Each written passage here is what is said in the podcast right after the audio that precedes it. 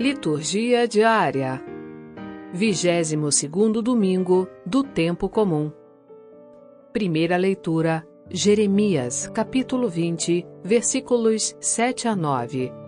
Leitura do livro do profeta Jeremias. Seduziste-me, Senhor, e deixei-me seduzir. Foste mais forte, tiveste mais poder. Tornei-me alvo de risão o dia inteiro. Todos zombavam de mim. Todas as vezes que falo, levanto a voz, clamando contra a maldade e invocando calamidades. A palavra do Senhor tornou-se para mim fonte de vergonha e de chacota o dia inteiro. Disse comigo: Não quero mais lembrar-me disso, nem falar mais em nome dele. Senti então dentro de mim um fogo ardente a penetrar-me o corpo todo. Desfaleci, sem forças para suportar. Palavra do Senhor. Graças a Deus. Salmo Responsorial 62 A minha alma tem sede de vós, como a terra sedenta, ó meu Deus. Sois vós, ó Senhor, o meu Deus, desde a aurora ansioso vos busco. A minha alma tem sede de vós, minha carne também vos deseja, como terra sedenta e sem água Venho assim contemplar-vos no templo, para ver vossa glória e poder. Vosso amor vale mais do que a vida, e por isso meus lábios vos louvam. Quero, pois, vos louvar pela vida e elevar para vós minhas mãos. A minha alma será saciada, como em grande banquete de festa. Cantará a alegria em meus lábios, ao cantar para vós meu louvor.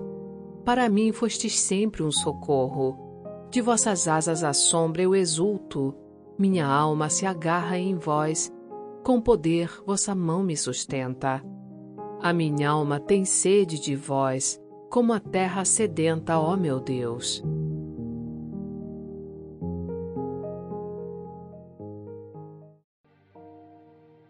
Segunda leitura.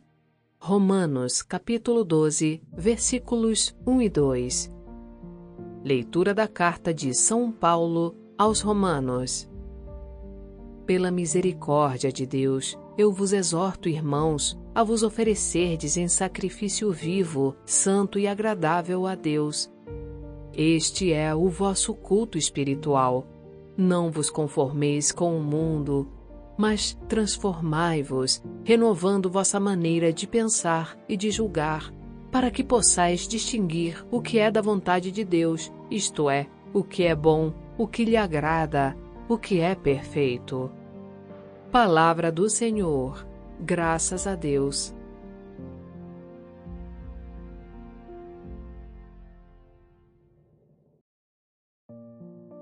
Evangelho, Mateus capítulo 16, versículos 21 a 27.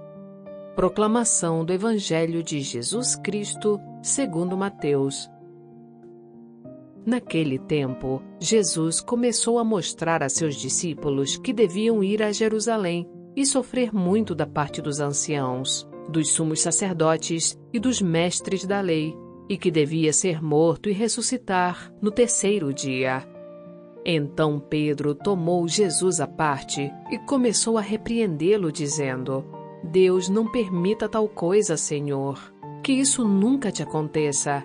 Jesus, porém, voltou-se para Pedro e disse: Vai para longe, Satanás. Tu és para mim uma pedra de tropeço porque não pensas as coisas de Deus, mas sim as coisas dos homens. Então Jesus disse aos discípulos: Se alguém quer me seguir, renuncie a si mesmo tome a sua cruz e me siga. Pois quem quiser salvar a sua vida, vai perdê-la, e quem perder a sua vida por causa de mim, vai encontrá-la. De fato, que adianta o homem ganhar o mundo inteiro, mas perder a sua vida? O que poderá alguém dar em troca de sua vida? Porque o filho do homem virá na glória do seu Pai com os seus anjos, e então retribuirá a cada um de acordo com a sua conduta. Palavra da salvação. Glória a vós, Senhor.